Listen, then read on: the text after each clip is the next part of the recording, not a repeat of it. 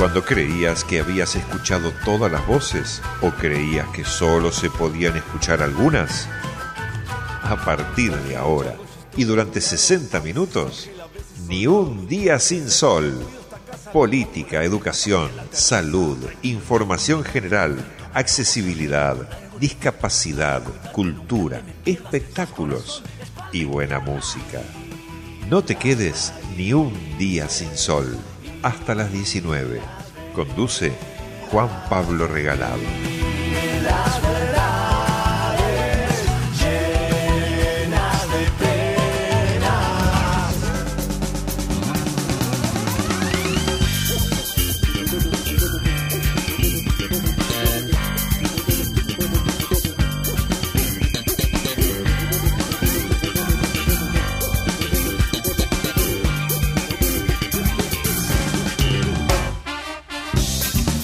Minutos pasaron de las 6 de la tarde. Tengan todos ustedes muy, pero muy buenas tardes. Bienvenidos a un nuevo programa de Ni un día sin sol. En la puesta en el aire, como todos los miércoles, nos acompaña Pablo. En la producción y redes sociales, Federico Lorenzo. Mi nombre es Juan Pablo Regalado y vamos a estar haciendo en vivo a través de www.avellanedahoy.com.ar, a través de la página también de nuestra radio del 106.1 y de todas las aplicaciones un nuevo programa. Les propongo lo siguiente, que se queden escuchando, que compartan nuestros contenidos, que nos vuelvan a escuchar en nuestro canal de Spotify, así cada semana tenemos nuevos oyentes y nuevas personas que quieran hacernos compañía. Si les parece, separamos, escuchamos muy pero muy poquita música y cuando volvemos en segundos nada más, como es habitual, nuestro amigo y compañero Javier Erlich.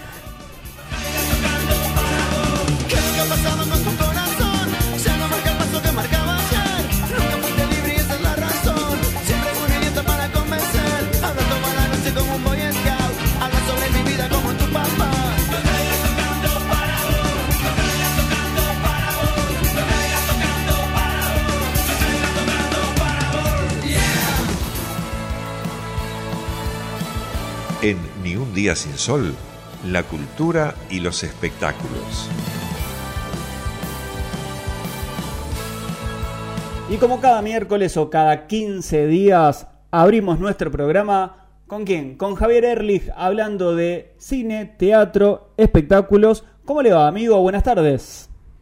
¿Cómo te va, Juanpa? Muy buenas tardes acá con todas las ganas, con muchísimas cosas para ver. Y regresó el teatro presencial, regresamos a cubrir calle Corrientes. Así que muy contento. Te comento, Juan, fui a cubrir el regreso de dos divas, dos grandes, dos locas de remate, que estamos hablando, Soledad Steineira y Verónica Linás, que se sacan chispas en escena en una comedia ácida, nítrica, que es terrible estar una hora y veinte en escena que no parás de reírte. ¿Qué se trata? Son dos hermanas que se encuentran después de 20 años, porque a una queda en la calle. ¿Quién es la que queda en la calle? El personaje sufrido siempre, con esa cara doliente, pero no es el personaje hablando por un sueño, es el personaje que interpreta Soledad Silveira. La otra, quien es Verónica Linás, que es la copetuda, la que hace 20 años que se ve con la hermana, que tiene todos los toc toc habidos y por haber, obsesivo, y la quiere recibir porque ¿qué va a hacer con la hermana? ¿La va a dejar en la calle? No. La bloja y se empiezan a sacar los rencores y resentimientos, cosas dichas y no dichas durante más de 20 años. Me pareció, mira, yo hace mucho que no la veía Soledad Silveira, que a veces siempre estaba como repetitiva, me encantó, está espléndida y Verónica Linás está bueno, ella siempre desde las gambas al ajillo que la vengo siguiendo, siguiendo, está siempre bien. Entonces, ese personaje, yo creo que cada una el físico rol. El tema de la cheta, si la seguís, el tema de la concheta de Barrio Norte, que hace Verónica Linás, lo vuelve a interpretar en el teatro, pero en un personaje a su medida y se le da a Silveira, la sufriente que parece mosquita muerta, pero que te la va a mandar a guardar. Están esas dos en escena, para mí fue increíble, con un aforo del 50% del teatro astral, pre-vacaciones de invierno, digamos, estaba lleno hasta las tarlipis y una fiesta de ver buen teatro. Así que bienvenido a una buena comedia, sin golpes bajos, con dos actrices estupendas, dos locas de remate, teatro astral. Qué bueno, qué importante, qué interesante poder eh, comenzar a disfrutar nuevamente de buen teatro y que la gente sin, sin miedo pueda volver a disfrutar y cumpliendo, ¿no? Con ese aforo del 50%. Sí, en la misma sala fui a ver otra, que es la fiesta de los chicos, que es la adaptación también, que es la banda de los chicos, que está, hubo muchísimas. El año pasado la pudiste ver en Netflix, ¿te acordás?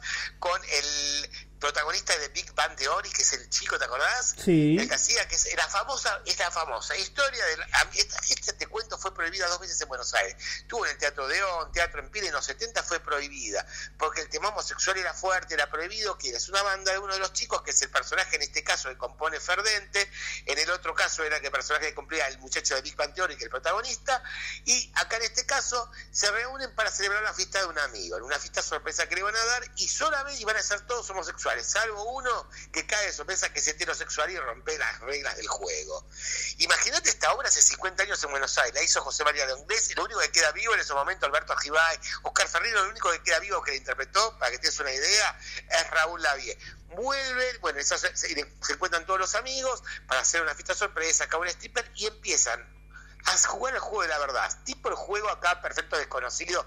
¿Te acordás? En la obra de teatro que todo uno tiene que poner la mesa, sobre la mesa el teléfono y ver mensaje que cae es la cloaca el teléfono porque tenés todas las cosas que uno quiere y que no quiere y que cree que están borradas y no están borradas, que siempre hay algo que se pueden descubrir. Bueno, empiezan a destriparse y a salir las peores cosas de las personas.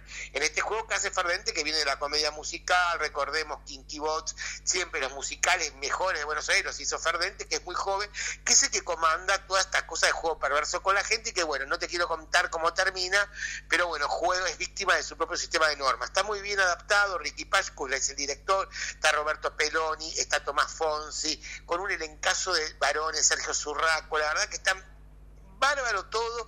Yo pensé que me iba a aburrir la versión de Netflix, realmente no me gustó que pudimos ver la banda de los chicos, me pareció muy teatral, nada, nada si bien es una obra de teatro que fue llevada al cine para Netflix, me pareció que, salvo el protagonista, los demás estaban deslucidos y acá en este caso me parece que está uno mejor que otro, así que eh, realmente la fiesta de los chicos te la recomiendo para ver un ejercicio de buen teatro. Así que eh, Jim Parsons, que no me acordaba cuál era el nombre que había hecho en la película de Netflix. Esto por lo que es teatro.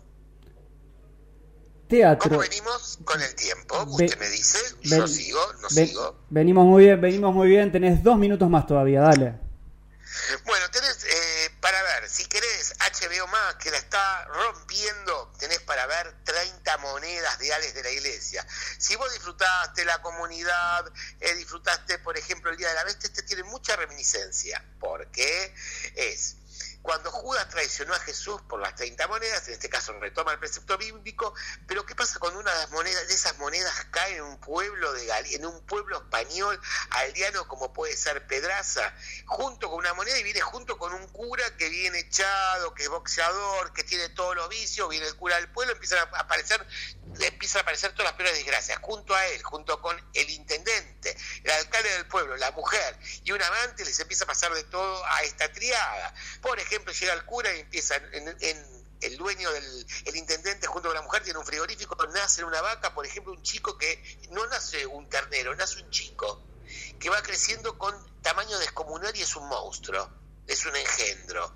Hasta ahí te empiezo a contar. Empiezan a matar, a pasar alucinaciones, a pasar cosas raras. Y el que tenga esas 30 reunas, esas 30 monedas, como el anticristo, va a reinar el mal en la humanidad. Y tienen que evitar que se junten esas 30 monedas. Esto a lo largo de, la verdad, de todos los episodios, que son ocho. El primer episodio es el más logrado, con un elencazo que tiene, por ejemplo, Edward Fernández hace del párroco, hace del cura. Eh, grandes, Carmen March hace de una de las protagonistas también. El primer capítulo es el mejor, con una hora y veinte. Después va decreciendo el interés y ya prometen estar asegurada la segunda y la tercera temporada por HBO Max. Así que no te la puedes perder. Javi, solo Título, ¿alguna para recomendar sin dar demasiadas explicaciones? Solo títulos para decir, vayan por acá. Explota, explota HBO Max o si no el Cinemar Palermo, que trae lo mejor de las canciones de Rafaela y la última película donde apareció en un cameo Rafaela Carrá. Con las canciones e inspira las canciones que siempre disfrutamos de Rafaela. Así que una coproducción italiana-española. Javier Erlich, como siempre, un placer haber dialogado con vos y la verdad que cada vez que conversamos digo, ¿por qué no hablamos cada siete días? Pero bueno, el tiempo es tirano también en radio y cada 15 días seguiremos adentrándonos. Ahora sumamos por suerte el teatro que se extrañaba y la verdad que cada día está bueno seguir disfrutando de buen teatro de manera presencial, ¿no? La verdad que sí, así que bueno, bienvenido a teatro y bueno, seguimos con infantiles cubriendo. Después te cuento, las próximas veces tendremos novedades. Un abrazo grande, buena semana. Buena semana, gracias Juanpi. Hasta las 19, Juan Pablo Regalado hace Ni un día sin sol. Accesibilidad y discapacidad en Ni un día sin sol. Como es habitual, a esta hora nosotros nos ponemos en contacto con nuestra compañera y amigo Caro Masochi. Ella habla en este programa de accesibilidad y discapacidad. Y qué mejor que hoy, miércoles 21 de julio, Día Internacional del Perro, de hablar de eso, de los perros de asistencia. ¿No es así, Caro? Buenas tardes. Hola, Juanpi, ¿cómo andas? Sí, es así porque la verdad que nosotros hablamos en esta columna todas las semanas de turismo accesible y, la, y algo que muchos usuarios de perros de asistencia tienen problemas a la hora de utilizar servicios turísticos es que muchos prestadores no conocen la diferencia entre un perro de asistencia y una mascota, entonces empiezan las discusiones de que podés entrar con el perro, no podés estar con el perro y la verdad es un digamos es un mal momento que se podría subsanar o podría evitarse si se conociera la diferencia y la reglamentación que hay en nuestro país acerca de este tema. Sabes que yo mañana voy a estar viajando a la costa argentina y justo viendo la reserva que, me llegó por mail avisando de cuál era, cuál eran, cuáles eran todos los servicios, en el ítem donde dice mascotas, dice mascota, tal valor, perro de asistencia sin cargo. Es decir, que si una persona con discapacidad o con, accesibilidad o con poca accesibilidad debe ir con, su perro de asistencia, su, animal de compañía, díganme si es correcto decirlo de esa manera, eh, o de asistencia, es sin cargo. Ya te vi la cara cuando dije mascota con cargo, te vi a la cara, te, vi a los ojos y ya, te ibas a quejar, pero no, estaba bien aclarado. Y para hablar de eso, viniste con compañía, estamos Ahí veo, la veo a Fernanda López Ayala y a su... ¿Es mascota? ¿Perro? ¿Cómo, cómo le decís, Fernanda, a ese can o a esa can que anda dando vueltas por ahí, por arriba tuyo? ¿Cómo estás? Buenas tardes. ¿Cómo estás? Buenas tardes. Eh, lo que estaba dando vueltas arriba mío es Torino, es un perro de terapia eh, que vive conmigo pero nosotros habitualmente a los perros de asistencia que conviven con las personas que tienen discapacidad los llamamos perro de asistencia. Digamos, no es una mascota, si bien cumple una función importante eh, como ayuda técnica y también es compañía para el usuario, para la persona a la que asiste, no le damos el tratamiento de mascota, por decirlo de una manera, sino que hablamos de perro de asistencia. ¿Y ese perro de asistencia? Que tiene alguna condición eh, en especial para ser formado o formada como, como perro de asistencia o cualquiera, cualquier animal puede ser como un perro de asistencia? En realidad nosotros siempre hablamos de individuos, ¿no? Más allá de la raza y demás, siempre hablamos del individuo específico porque hay toda una selección previa, hay toda una crianza, y todo un entrenamiento y una construcción del perro que lleva aproximadamente dos años.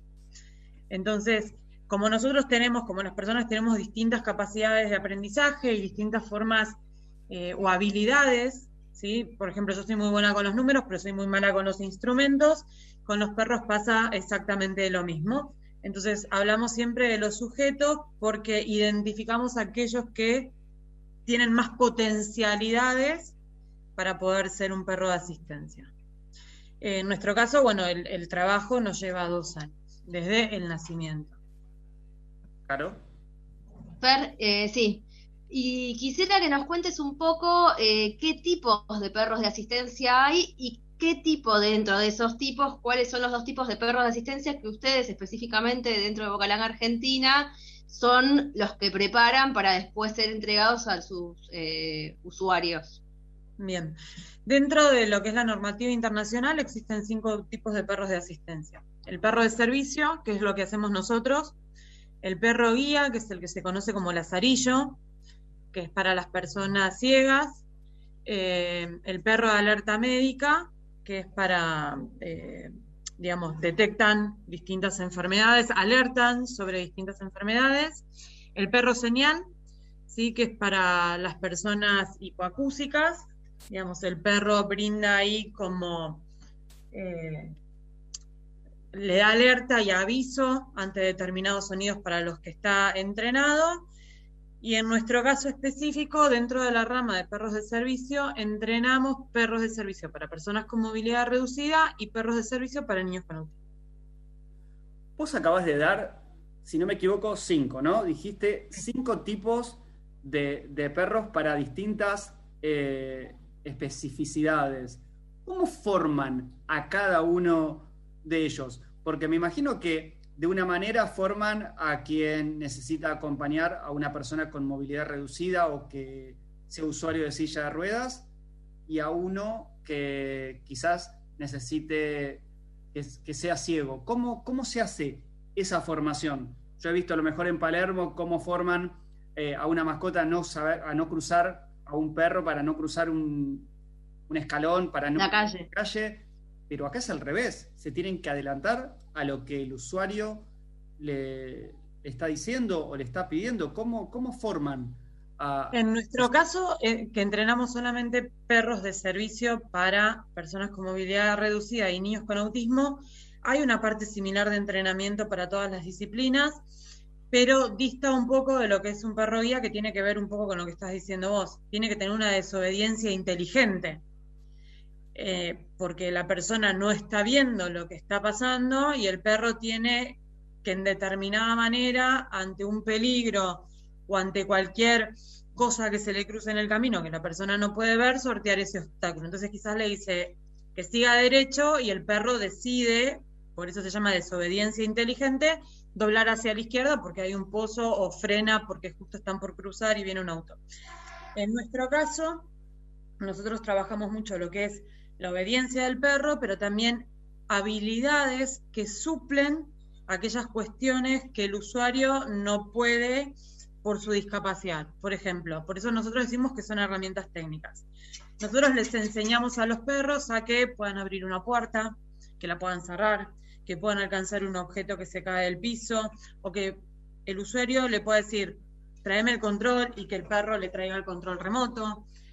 Eh, todas esas cuestiones que una persona que está en silla de ruedas, por sí sola y por el entorno, porque hay países que son accesibles y en, nuestro país tenemos una accesibilidad bastante limitada, eh, el perro suple esas funciones, colabora con el usuario o con esa persona para poder tener esa accesibilidad. Se me cae algo, el perro lo levanta. Eh, por ejemplo, tenemos usuarios que su movilidad es muy reducida, y pueden desde acomodar un brazo, levantar una cabeza, eh, hacer más independiente a esa persona de su entorno. Caro. Y por todo esto que está contando Fer, es, creo que ahí ya nos vamos dando cuenta la diferencia entre una mascota y un perro de asistencia. Un perro de asistencia es un apoyo que tiene la persona con discapacidad que le ayuda a su independencia. Que en este caso es un apoyo de un, brindado por un ser vivo, por otro ser vivo pero no deja de ser un apoyo, con lo cual la persona con discapacidad no puede ingresar a determinados lugares sin ese apoyo. Por eso es tan importante que se conozca la reglamentación y se cumpla. Fer, eh, la reglamentación en Argentina, por esto, yendo ya a lo que es el turismo accesible en nuestro país, eh, hay una ley argentina de perros de asistencia. Es la 26858, que ya está reglamentada, por suerte, y permite la de... bastante reglamentarse y eso también fue un tema porque los usuarios que sabían que existía decían que estaba pero no estaba reglamentada entonces fue todo un casi siete años eh, tardó la reglamentación pero bueno por suerte está reglamentada y la ley lo que habla es de la libre deambulación y permanencia de los usuarios y sus perros de asistencia en cualquier ámbito público o privado. Entonces el usuario puede querer ir a un shopping y tiene que poder entrar sin ningún problema con su perro. Son perros que están entrenados, eh, que llevan un entrenamiento muy específico, que te asegura que ese perro que vos estás entregando va a poder cumplir con esos parámetros socialmente afectados también. pero digo, no se le puede negar a la persona el acceso con su perro, porque es una ayuda técnica, le brinda independencia y lo ayuda a mejorar su calidad de vida. ¿Tienen resistencia o tienen registrado que, mucha gente se resista a, que acceda a distintos lugares una persona con, su, con su perro de asistencia? Sí, sí, ahora quizás es mucho menos que hace un tiempo atrás, porque nosotros trabajamos mucho lo que es redes sociales y tratamos de ir educando a, la sociedad y a la comunidad con nuestro trabajo, pero aún así, y habiendo una ley y demás, te pasa que muchas veces tenés que hacer como demostrar esa ley, instruir a la persona que te está negando el acceso, em, porque es, es, eso también, ¿no? Tenemos que enseñar de que existe una ley que deberían de conocer. Por ejemplo, el otro día yo fui a un shopping con uno de los perros y no me querían dejar entrar y fue, no, bueno, eh, yo tengo la potestad para poder entrar, no yo, el usuario, el niño con, con su mamá, ellos tenían la potestad para poder ingresar y nada, fue decirles, hay una ley, existe y vamos a entrar. Está muy bien, también continuamos con esto de que uno como usuario o una persona con discapacidad que necesita de esos apoyos, siempre debe estar educando, continuamente. Todo el tiempo. Siempre, y nosotros siempre hablamos de, desde el hacerlo, digamos, de la mejor manera posible, porque no se puede educar a los gritos ni enojado, sino que siempre decimos, mira, existe esta ley, conocelo, llama a tu superior, eh, siempre tratamos de ir por ese lado, porque termina pasando que cuando te dan un poco de resistencia y entienden, eh, bueno, esto lo vamos a dejar acá ya puesto, vamos a imprimir una, copia de la ley, vamos a avisar a todo el personal, vamos a hacer una capacitación. Estamos en una época en la que, por lo menos en nuestro país, hablamos mucho de lo que es la inclusión, pero hablamos nada más como que no, no sabemos como sociedad bien cómo lo que es la inclusión y cómo incluir. Y bueno, y esto tiene que ver con la educación también, con empezar a educar a la gente, a la sociedad respecto eh, de estas cuestiones que hacen a que una persona con discapacidad pueda deambular y pueda permanecer junto a su perro de asistencia en cualquier sitio. Fer, y hablando de la sociedad, hay tres patas en la sociedad, o por lo menos en este tema. Tenés al usuario del perro de asistencia, los prestadores turísticos, y por otro lado está la gente que no es ni usuaria de perro de asistencia ni prestador turístico y que va por ahí en un, eh, está en un hotel con, junto con estas personas o en una excursión y que obviamente si le gustan los perros lo que va a tender a hacer es a decir, ay, qué lindo perro y tratar de acariciarlo, de besarlo, de, sacarse una foto, lo que sea.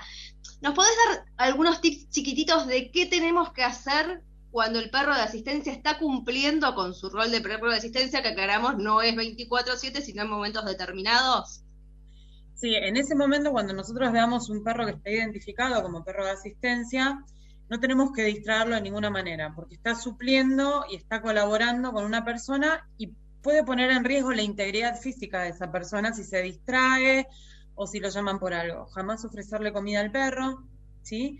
Y siempre, antes de acercarse al perro, preguntarle al usuario si pueden hacerlo y pedirle autorización al usuario para, si él permite, que lo acaricien. Digo, nunca acercarse, uno va por la calle caminando y la gente te dice, ay, qué lindo perro, y te lo toca. Bueno, una cosa es una mascota, que aún así está mal, porque hay que pedir permiso para tocar al perro. Eh, pero en el caso, Sí, sí, a mí me pasa, con, con los míos me pasa todo el tiempo. Sí, a mí con el mío también. ¡Ay, qué lindo! Y este. ah, no.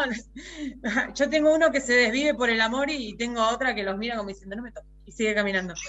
Pero en el caso de los perros de asistencia es muy importante respetar eh, al usuario y respetar la atención que el perro tiene que tener hacia el servicio que está brindando.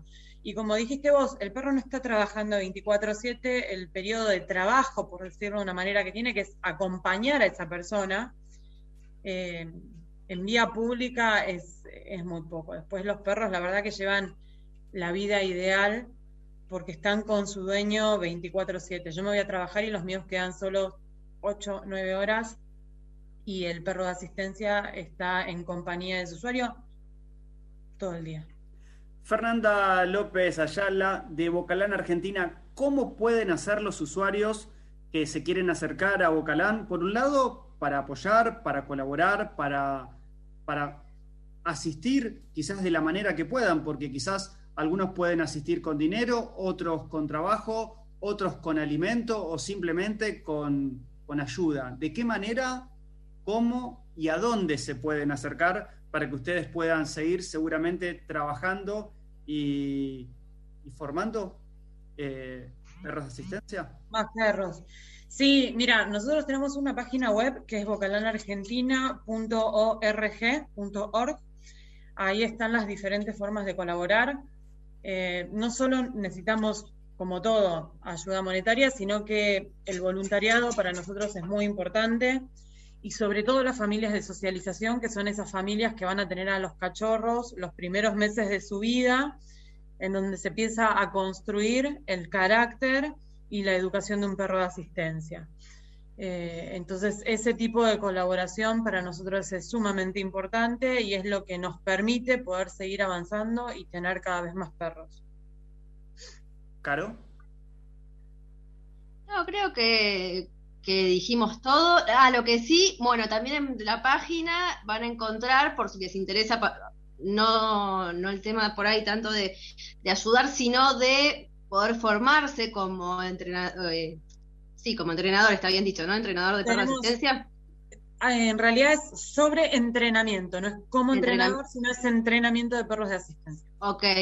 Y en intervenciones asistidas con animales. Con animales. También está ahí y para eh, poder eh, también contactarse con ustedes en el caso de que quisieran tener un perro de asistencia para que ustedes este, puedan evaluar si el, potencial usuario puede aplicar a tener el perro de asistencia, ¿no? En nuestra página eh, están los distintos programas que tenemos para perros de asistencia, donde las personas ingresan y tienen que completar un formulario que después nosotros evaluamos. Eh, lo mismo que para los cursos, ahí están todos los cursos que damos anualmente para que puedan ver cuál es la temática y puedan inscribirse. Son cursos que no requieren una formación previa, por lo cual cualquier persona que tenga deseos o interés de aprender a trabajar con perros puede hacerlos y son cursos que nos permiten también recaudar fondos para poder seguir con esta misión, ¿no? Fernanda López Ayala de Bocalán, Argentina, gracias por este contacto con nosotros. Esperamos que se acerquen a través de esta nota muchas personas, o por lo menos muchos voluntarios para colaborar con ustedes. Un gusto haberte conocido. Igualmente a ustedes. Caro Masochi, nos reencontramos la próxima semana para seguir hablando de accesibilidad, seguramente, y de turismo accesible, ¿por qué no en toda la República Argentina? ya pasando la primera semana de vacaciones de invierno, ¿le parece? Pero por supuesto, nos encontramos el próximo miércoles a la misma hora por el mismo canal. Un beso. Arroba argentiniando.accesibilidad, si no me equivoco, si cada, cada vez que lo digo lo digo mal, pero ustedes buscan Argentina. No, no, no, está muy bien, argentiniando.accesibilidad está perfecto. La encuentran a ella en todas las redes sociales. A ambas nos reencontramos la próxima semana. No te quedes ni un día sin sol hasta las 19.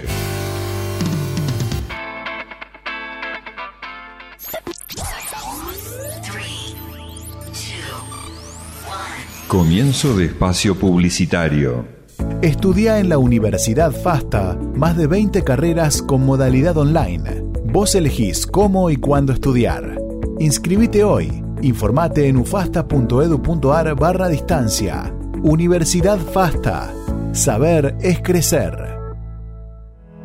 Vení a la UNDAB. La Universidad Nacional de Avellaneda ofrece carreras con títulos de grado y tecnicaturas de ágil salida laboral. La UNDAB ofrece también carreras de educación a distancia y una amplia propuesta de cursos de posgrados, maestrías y especializaciones. Sumate. Ingresa en www.undab.edu.ar y forma parte de este proyecto de inclusión y calidad educativa. Vení a la UNDAB. Fin de espacio publicitario.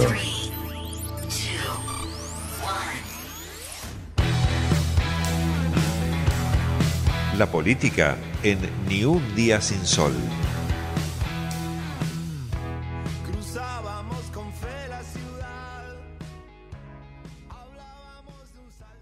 Y exportar cerdos es importar pandemias, decía Silvia Vázquez, la presidenta del Partido Verde y candidata a diputada nacional sostuvo que ese es el verdadero trasfondo del memorando de entendimiento firmado con China. Silvia Vázquez, buenas tardes, gracias por esta charla, por este contacto. ¿Por qué exportar cerdos es importar, es importar pandemias? Eh, en el contexto del planteo que está haciendo el gobierno nacional, eh, con una, un, acuerdo que fue hecho con China eh, allá por el 2019, hay que pensar que esto nace con Macri, en realidad, y se va arrastrando, digamos, a la siguiente, a la siguiente gestión, a la gestión de Fernández. Eh, pero que tiene justamente su, punto de partida en la gran crisis que se produce en China por la gripe porcina, la aparición de la gripe porcina, que implicó la matanza de eh, entre 250 y 400 millones de cerdos eh, en China.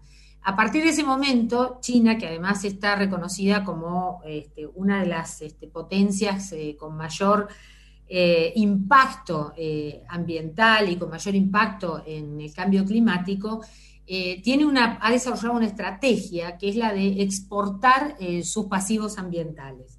Y Argentina se ha convertido, digamos, en este, en este contexto, en un objetivo. Pensemos que estamos atravesando una pandemia de 100.000 muertos, de más de 100.000 muertos en nuestro país, y que el origen de esta pandemia es eh, justamente una enfermedad, una enfermedad de origen zoonótico, es decir, vinculada a el contacto estrecho con animales.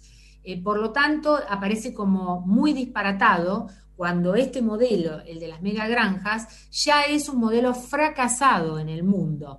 De hecho, eh, países como Dinamarca o como Holanda han decidido cerrar estas, este, estas granjas porcinas, este, estas megagranjas porcinas, y eh, tanto España como Alemania, que fueron los países que también tomaron en cuenta, digamos, uno, un solo factor del vector económico, que es la exportación de carnes eh, hacia China, bueno, hoy también ya están atravesados por la aparición de la gripe porcina. Y entendamos que esa gripe porcina es también transmisible eh, a los humanos. De modo tal que si estamos atravesando una pandemia de origen zoonótico y además las advertencias de la ciencia y de la Organización Mundial de la Salud es justamente que eh, la necesidad que tenemos de cuidar las tres vectores de la salud, la salud humana, la salud de los ecosistemas y la salud animal. Nos dice eso la Organización Mundial de la Salud y nos dice esto la ciencia. Bueno, las megagranjas porcinas son un lugar de, altísima, de altísimo riesgo, no solamente para los animales, sino para la salud de los trabajadores y a partir de eso la contaminación sobre los ecosistemas en los que se instalan, sobre todo en las aguas, y por ende también el impacto en eh, la población circundante. Vos decías que en países como España también las denuncias generaron que este tipo de, procedimientos, este tipo de, acciones no se lleven adelante. En Argentina, ¿se puede llegar a lograr que directamente se, corten con, estas acciones, con este tipo de, actividades? Porque es algo que tiene que ver con Argentina como país, como con China, entonces es un acuerdo internacional. Ahí actúa la Cancillería. Actúa la Cancillería, pero también hay otros ministerios. De hecho, eh, quienes tienen que analizar la dimensión del impacto ambiental, del impacto sobre la salud humana eh, y del impacto social son los ministerios de Ambiente, el Ministerio de Salud y el Ministerio de Desarrollo Productivo. Acá, en este caso, lo que nosotros denunciamos, y lo hicimos desde la Cancillería, estando al frente del área en Cancillería, es que acá no se consideraron eh, ninguno de estos tres ninguno de estos tres vectores, ninguno de estos tres impactos. Lo que nosotros demandamos es una, eh, lo que se conoce como una evaluación de triple impacto, que analiza también eh, no solamente cuánta cuánto vas a exportar y cuánta plata se supone que al país va a ingresar, sino el impacto social que tiene esto, porque si vos concentrás en muy pequeños en pocos jugadores toda esta operatoria y además no consideraste eh, el impacto ambiental y por lo tanto los costos ambientales los, los tenés ocultos en el precio, la realidad es que desde el punto de vista social esto es negativo, porque además se pueden convertir, como está pasando en España, como ha pasado en España, en jugadores que eh, van en contra de los intereses de los pequeños productores eh, porcinos que tenemos en la Argentina.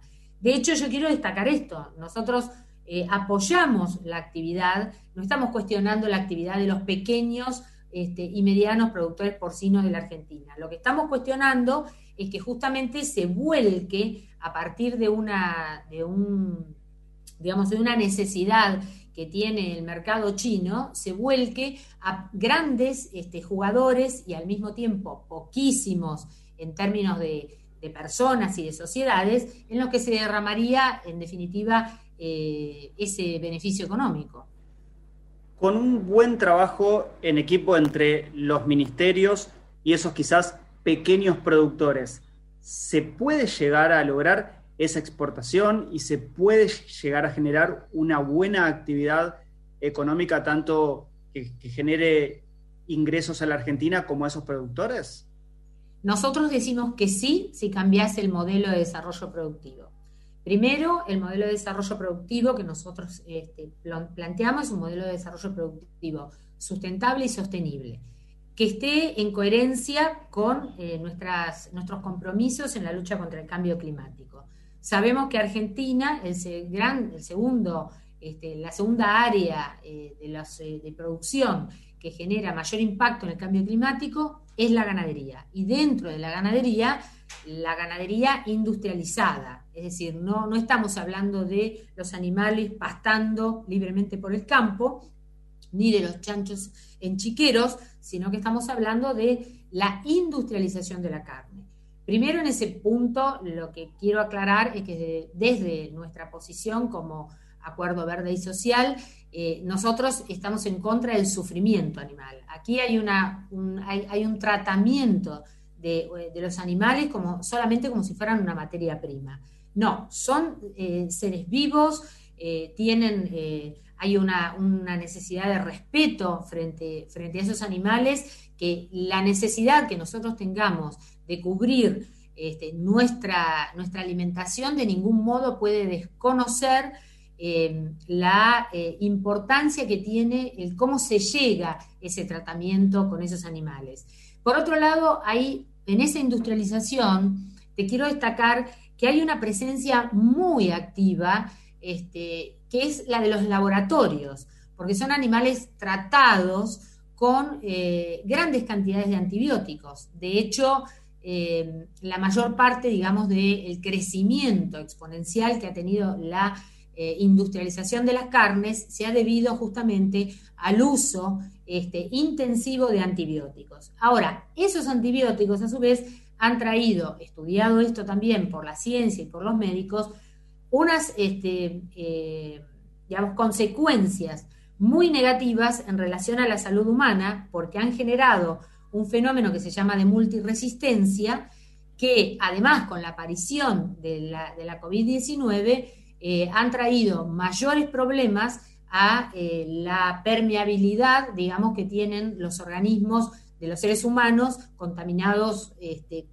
ya contaminados por estas, eh, por estas bacterias que traen los cerdos y por y a su vez inundados por, estas, por, por, este uso de antibióticos que han generado esta multiresistencia a otros antibióticos. Por ende, cada vez se necesitan más antibióticos con este mayor, eh, una, de, mayor este, digamos, este, impacto eh, para tratar estas enfermedades. Estamos conversando con Silvia Vázquez. Vos sos candidata, precandidata. Precandidata. Precandidata a diputada nacional por el Partido Verde Social, por la, por la unión entre el Partido Verde hay un acuerdo que celebramos entre los verdes con el Partido Socialista Auténtico en la ciudad de Buenos Aires. Van a participar también otros grupos, eh, hay grupos de ambientalistas, grupos de activistas ambientales que representan este movimiento fenomenal de la ciudadanía, que es el movimiento de la ciudadanía el que ha empujado básicamente y ha puesto un límite también eh, por la falta de licencia social que, estas, que estos emprendimientos o estas, este, estos planes, estos proyectos tienen en la Argentina. Todos ellos estamos conformando Verde y Social, con lista con la que nos vamos a presentar en la ciudad de Buenos Aires este, en las próximas elecciones. Ejes, obviamente, por eso este es uno de los temas más que centrales al momento de, trabajar en la Cámara de Diputados. Y además de este planteo central que tiene que ver con el de la exportación o importación de porcinos, ¿qué otros temas podés adelantar que vas a estar tratando o que van a estar planteando en la Cámara de Diputados caso de que asumas tu, tu banca? Mira, primero, no solo llevamos lista de diputados nacionales, también vamos a participar con listas a legisladores de la ciudad. Eh, creo que ahí lo que nosotros estamos planteando, y por primera vez va a ser en esta elección, este, como, como verdes, vamos a estar planteando eh, como eje de discusión y de debate eh, el modelo de desarrollo productivo de la Argentina. Hasta aquí, fíjate que los frentes electorales de los este, partidos eh, que conforman tanto el Frente de Todos como Juntos por el Cambio. Ninguno ha hecho ni la más mínima referencia a la agenda ambiental, considerando que la Argentina aparece atravesada por las cuestiones ambientales y con una postergación eh, incomprensible a lo largo de décadas. Sin ir más lejos, tenés el caso de la hidrovía, la impugnación por el tema de la hidrovía, estás con la eh, sequía, una sequía histórica, una crisis hídrica histórica en el Paraná, que afecta no solamente lo ambiental, sino que tiene una implicancia económica sobre esto. Eh, estás afectado y atravesado por una crisis en los suelos, en la, eh, digamos, en este, en la depredación que se ha llevado adelante en nuestros suelos, con grandes movilizaciones que se han hecho en nuestro país en defensa del agua eh, a, partir de eh, la mega minería o del fracking. Así que toda esta agenda, que es una agenda fenomenal, que discute el modelo de desarrollo productivo de la Argentina, porque queremos que sea un modelo de desarrollo productivo sustentable desde el punto de vista ambiental, económico y social, porque nosotros entendemos que la eh, consecuencia directa del modelo de depredación de la naturaleza que se ha llevado adelante en nuestro país, cualquiera haya sido el gobierno, tiene como consecuencia directa y es la causante de la pobreza de eh, nuestros compatriotas. Es decir, aquí hay una línea directa. Se ha empobrecido nuestra naturaleza, se han empobrecido nuestros recursos naturales y también se han empobrecido más del 50% de nuestros compatriotas. Esto es lo que tenemos que revertir. Para eso nosotros instalamos una idea y un debate, porque decimos en el mundo hay tres grandes temas que se debaten y que la Argentina tiene que entrar en esto. Es el cambio, la lucha contra el cambio climático, que es un tema global, no es un tema ni de Estados Unidos, ni de China, ni de India, ni de la Argentina es un tema de todos. La eh, seguridad ciudadana y la lucha contra el hambre. Esas tres cuestiones, esos tres ejes también están atravesando la realidad de nuestro país. Y nosotros tenemos que plantear una nueva economía. Nosotros planteamos una economía verde para resolver las tres problemáticas. El mundo se está reseteando, los economistas en el mundo se están reseteando en este sentido, pero la Argentina traza porque su dirigencia tiene los ojos puestos en la nuca y están mirando el pasado. Siguen mirando los problemas o las discusiones o los ejes del siglo de la segunda mitad del siglo XX. El siglo XXI ya han pasado 21 años y son otros los temas, otros los desafíos y son básicamente los jóvenes, como en tu caso, los que van a llevar adelante las transformaciones más profundas. Vos en el 2020 renunciaste a Cancillería y por este tema, ¿y por qué fue tu renuncia puntual? Bueno, porque eh, yo asumí, primero tengo que decir por qué asumí el cargo en la Cancillería. Lo asumí con el compromiso de que la lucha contra el cambio climático iba a ser uno de los tres pilares fundamentales de eh, la política exterior este, de la Argentina.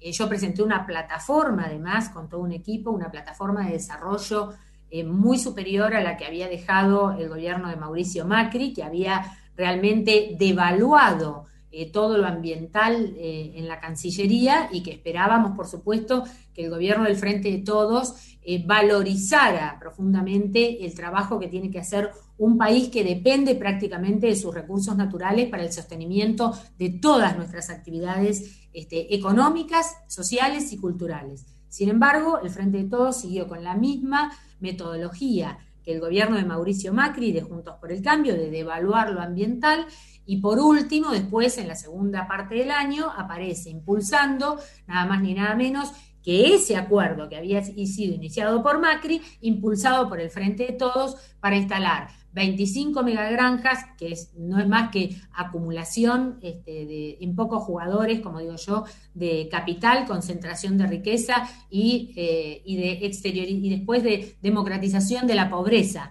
Eh, porque es así el, sistema, eh, lo, impulsaron esto y después vinieron con el trigo transgénico. Entonces, evidentemente ya no había, había, alguno de los dos tenía que renunciar. Entonces, bueno, siguió el, el canciller, se fue la directora de Asuntos Ambientales.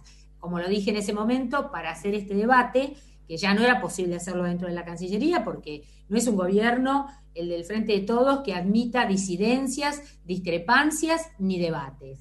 Eh, simplemente se transformó eh, esa diversidad que, a la que fuimos convocados inicialmente para constituir el Frente de Todos, todo el mundo se da cuenta hoy que fue eh, simplemente un eslogan de campaña. El Frente de Todos se transformó en el Frente de Algunos este, y, la agenda y la plataforma con la que nosotros fuimos, bueno, quedó absolutamente marginada. Silvia Vázquez, candidata, precandidata a diputada nacional por el Partido Verde. Gracias por este contacto con FM Secla y con el portal de noticias Avellaneda hoy. Bueno, al contrario, muchísimas gracias a ustedes y transmitir un último mensaje. Hay esperanza y eso es lo que le pedimos a todos, que nos ayuden a reconstruir esa esperanza, porque hay una tercera o una cuarta revolución eh, industrial en marcha en el mundo y que lo que nosotros queremos es llevar al Congreso esta voz que representa al movimiento ciudadano y que nos puede poner a la Argentina en esa tercera y cuarta revolución industrial en marcha con creación de empleos de calidad para nuestro país. Hasta las 19, Juan Pablo Regalado hace Ni un día sin sol. Otra vez que tú me dices que sí, una vez que te digo por fin, estás fresca, radiante, en todo expectante, tan bella, creciente, altiva, elegante. Quiero decir que no me voy a ir, ya estoy aquí. Genio brillante, lámpara mediante, estoy flor de atorrante,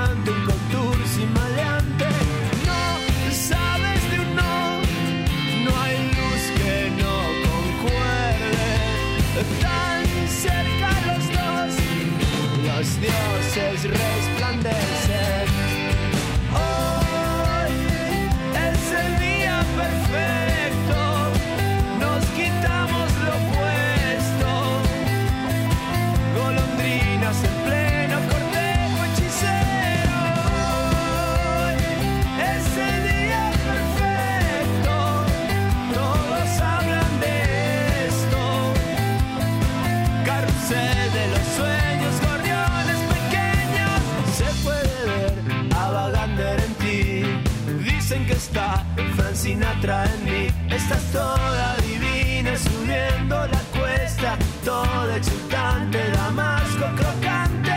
Quiero decir que no voy a partir, ya estoy aquí solo quiero subir. Estoy genio brillante, lámpara mediante, estoy flor de atorrante, un contour maleante.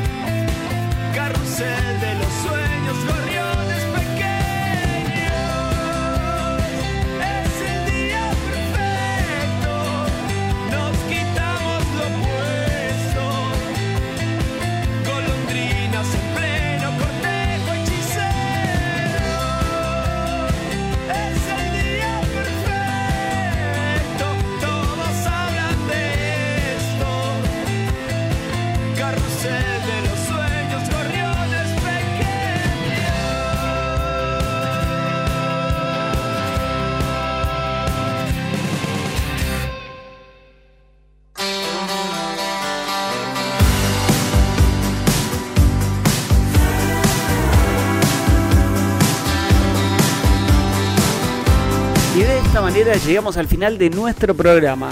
Un programa distinto, diferente, donde aprendimos sobre perros de asistencia. Además, Javier Erlich, que volvió al teatro y nos habló de dos hermosas obras para poder disfrutar también en la calle Corrientes y obviamente disfrutar de algo de tele para el fin de semana. Además, Silvia Vázquez nos habló de la importancia de tener tratados, de convenios, de acuerdos entre China y Argentina y también nos estuvo hablando de por qué no está bueno tampoco exportar ni importar cerdos a China. Nosotros nos reencontramos la próxima semana. Gracias Pablo en la puesta en el aire, gracias Fede Lorenzo en redes sociales y producción de este programa. Mi nombre es Juan Pablo Regalado. Nos reencontramos en siete días para ser juntos nuevamente ni un día sin sol. Chau.